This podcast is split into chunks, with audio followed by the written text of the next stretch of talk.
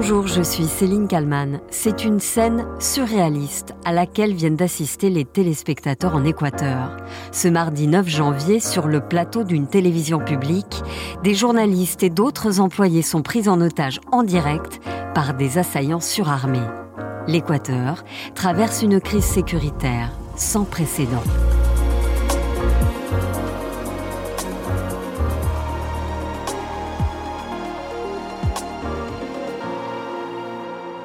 On vous emmène en Équateur maintenant parce que c'est une crise sans précédent qui frappe ce pays d'Amérique du Sud. C'est une quasi-guerre ouverte qui a été décrétée par le pouvoir contre les narcotrafiquants. Troisième jour de crise.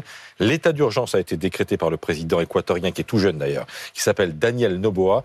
Déclarer la guerre ouverte aux narcotrafiquants, c'est ce qu'il a décidé de faire. Car l'Équateur est gangréné par les trafics, gangréné par les gangs qui sèment la terreur une terreur qui est encore montée d'un cran depuis l'évasion ce dimanche 6 janvier de l'ennemi public numéro un, un puissant narcotrafiquant. Nous y reviendrons un peu plus tard. Mais ce mardi 9 janvier donc, une scène à peine croyable se déroule en direct à la télévision. Des journalistes et employés d'une chaîne publique sont pris en otage, en plein direct, par des hommes surarmés et menaçants les téléspectateurs sidérés et impuissants assistent à cette scène.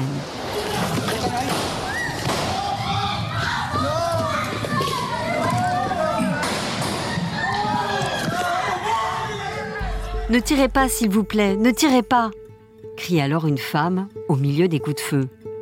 Les assaillants, munis de pistolets, fusils à pompe et certains de grenades artisanales, sont vus en train de frapper des personnes terrorisées avant de forcer tout le monde à se mettre à terre. Un présentateur est braqué.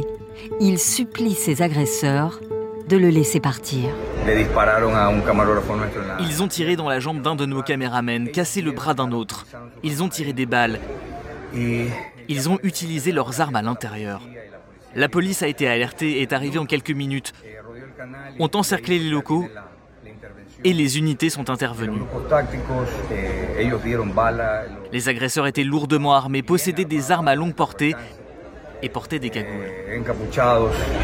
Sur la vidéo, on voit les assaillants faire des signes avec les doigts des deux mains, les signes de reconnaissance des bandes criminelles liées au narcotrafic et qui font régner la terreur en Équateur.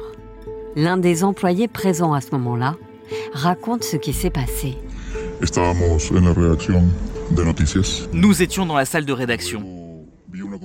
J'ai alors vu une collègue au visage terrifié qui disait ⁇ Ils viennent nous tuer, ils sont déjà entrés dans la chaîne ⁇ Au même moment, j'entends des coups de feu, beaucoup de bruit. Je quitte alors l'endroit où se trouvait la rédactrice en chef. J'attrape mon téléphone portable et je me mets à courir comme un fou vers un endroit sûr. La police est donc immédiatement prévenue après le début de la prise d'otage.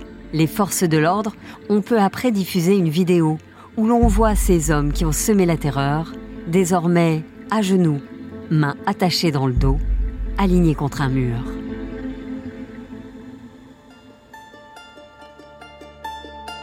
La violence, la terreur en Équateur, qui compte près de 20 millions d'habitants, ce n'est en fait pas nouveau. L'Équateur, situé entre la Colombie et le Pérou, au bord de l'océan Pacifique, est une plaque tournante du trafic de drogue.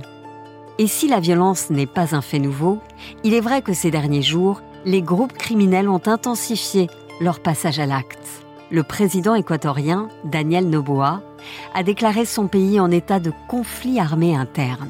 Nous ne négocierons pas avec les terroristes et nous ne nous arrêterons pas tant que les Équatoriens n'auront pas retrouvé la paix. La paix en Équateur semble en tout cas bien loin. Et celui qui a en quelque sorte déclaré la guerre dans son propre pays, c'est l'ennemi public numéro un. Son nom, José Adolfo Macias, surnommé Fito. Ce 6 janvier, Fito, qui est en principe incarcéré dans une prison de Guayaquil, se volatilise. Depuis 2011, il purgeait la peine maximale de 34 ans d'emprisonnement pour crime organisé, trafic de drogue et meurtre. Lors d'un récent transfert de prison, le narco âgé de 44 ans avait été photographié avec de longs cheveux hirsutes et une barbe très longue et fournie. Ce dimanche 6 janvier, à la veille d'une opération de police dont il avait visiblement été préalablement informé, il s'est volatilisé de la prison de haute sécurité de Guayaquil. Pour le moment, les autorités n'ont pas donné d'éléments sur le scénario de son évasion, mais des moyens colossaux ont été déclenchés pour le retrouver. Plus de 3000 hommes en uniforme l'ont cherché sur les toits et même dans les égouts de la prison, en vain. Fito est à la tête du plus important gang criminel du pays, les Choneros. Il aurait sous ses ordres pas moins de 8000 hommes. Le parquet a ouvert une enquête contre deux fonctionnaires pénitentiaires qui auraient participé à l'évasion de Fito.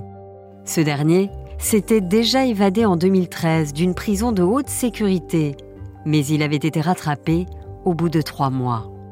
Réputé très charismatique, Fito a suivi derrière les barreaux des études de droit jusqu'à obtenir son diplôme d'avocat. Écoutez cet habitant très inquiet qui en appelle à la fermeté du président équatorien. Incroyable, c'est la première fois que l'on voit ça dans le pays.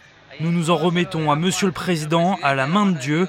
Monsieur le Président, vous devez faire preuve de fermeté, car s'il fait un pas en arrière, la situation sera pire.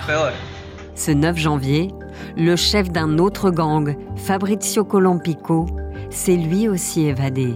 Le Pérou a aussitôt pris des mesures d'urgence en renforçant la surveillance avec sa frontière. 1400 km de long.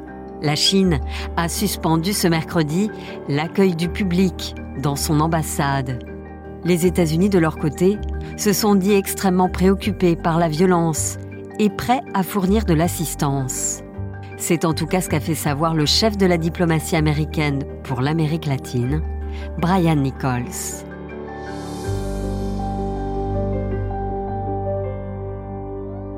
Et pour évoquer cette crise sans précédent en Équateur, je suis avec Gaspard Estrada. Bonjour. Bonjour. Vous êtes politologue à Sciences Po, spécialiste de l'Amérique latine.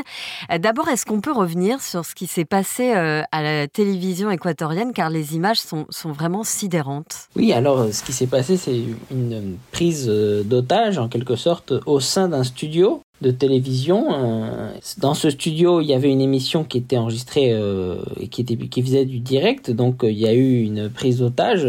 Cette prise d'otage a duré peu de temps, mais surtout ce qu'elle a fait, c'est qu'elle a mis en exergue une crise sécuritaire qui sévit en Équateur depuis déjà plusieurs années, mais qui s'est exacerbée ces derniers jours avec la fuite d'un des principaux dirigeants d'un groupe mafieux et euh, une situation de perte de contrôle des principales prisons du pays ce qui a abouti à euh, la déclaration de l'état d'urgence et à la mobilisation de l'armée, ce qui est une première pour ce pays euh, d'Amérique latine. Oui, c'est ça, cette violence en Équateur, bah, c'est pas nouveau. Alors comme il y a ces images qui évidemment font le tour du monde et qui sont très impressionnantes, on a l'impression que ça vient de se produire. Pourtant, les assassinats, quand on y regarde de plus près, les assassinats dans les rues ont augmenté de 800% entre 2018 et 2023. Et en 2023, justement, il y a eu près de 8000 homicides comptabilisés 220 euh, tonnes de drogue euh, saisies. Est-ce qu'avec l'évasion de ce chef dont vous parliez, qu'on surnomme Fito, est-ce que vous diriez euh, qu'on est passé un cran au-dessus? Alors, dans le cran au-dessus, c'est dans le sens où on constate justement cette mainmise des cartels sur un pan régalien de l'État, c'est-à-dire le pouvoir, le pouvoir de contrôler ces prisons. Euh, néanmoins, voilà, euh, les, chiffres que vous avez évoqués l'attestent. Il y a une dynamique croissante de prise en main en quelque sorte de parties euh, voilà de plus en plus conséquentes de l'État équatorien par les cartels un mouvement qui s'est amplifié avec la, pandémie et avec les évolutions en fait du crime organisé en Amérique latine le poids croissant le port de Guayaquil dans l'exportation de cocaïne, que ce soit vers les États-Unis, que ce soit vers l'Europe. Et c'est ce qui a fait que voilà, l'Équateur est devenu aujourd'hui une des plaques tournantes du crime organisé dans la région. Vous diriez que la corruption gangrène tout le système, y compris le système carcéral? Oui, et c'est ce qui explique pourquoi cette évasion, ben voilà, elle, elle, elle, elle a eu lieu aujourd'hui. Néanmoins, le fait qu'il y ait eu cette évasion, en fait, est aussi amplifié par le fait que, de fait, la plus grande partie des prisons euh, en Équateur sont sous l'emprise des groupes mafieux euh, et, cela voilà contribue à faire des prisons des épicentres du crime organisé euh, et ce qui est quand même l'inverse pour laquelle elles ont été construites. Le président équatorien qui est à la tête du pays est un président très jeune. C'est d'ailleurs euh, le plus jeune euh, président euh, élu dans, dans, ce pays. lui, il est très ferme, mais est-ce qu'il va pouvoir réussir finalement à remettre de l'ordre dans le pays? C'est tout l'enjeu de sa présidence qui sera de courte durée, puisqu'il il sera là pour un an et demi. La question est est-ce que l'armée sera à la hauteur de cette tâche, puisque comme cela a déjà été dit, euh, ce n'est pas la première fois que qu'un président euh, dans ces deux dernières années déclare l'état d'urgence. Cela a été fait à plus de 20 reprises euh, durant le gouvernement précédent. Cela étant dit, ce qui est la vraie nouveauté, c'est la mobilisation de l'armée. Donc la question c'est est-ce que l'armée sera en mesure de mettre fin euh, à, cette, euh, à cette situation. Et là, bah, il y a encore beaucoup de questions. Gaspard Estrada, pour bien comprendre, pourquoi est-ce que la présidence de Daniel Nobo sera de courte durée, d'un an et demi seulement, contre quatre habituellement? En fait, il y a eu une procédure de destitution qui a été lancée par le Parlement l'année dernière. Et donc, à la suite de cette procédure de destitution, il y a eu une convocation à de nouvelles élections l'année dernière et euh, donc euh, l'actuel président qui a été donc qui vient d'être investi il y a quelques il y a quelques semaines sera président pour un an et demi.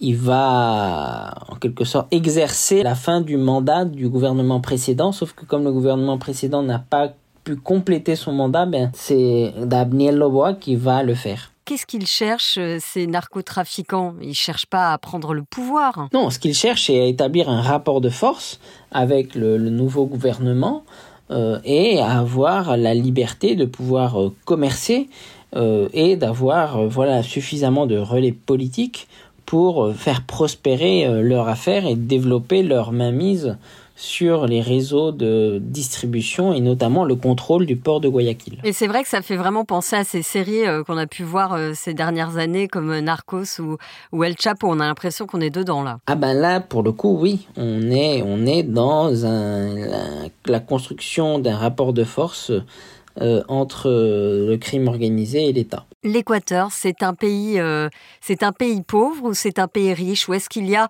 finalement de grosses disparités? C'est un pays inégal.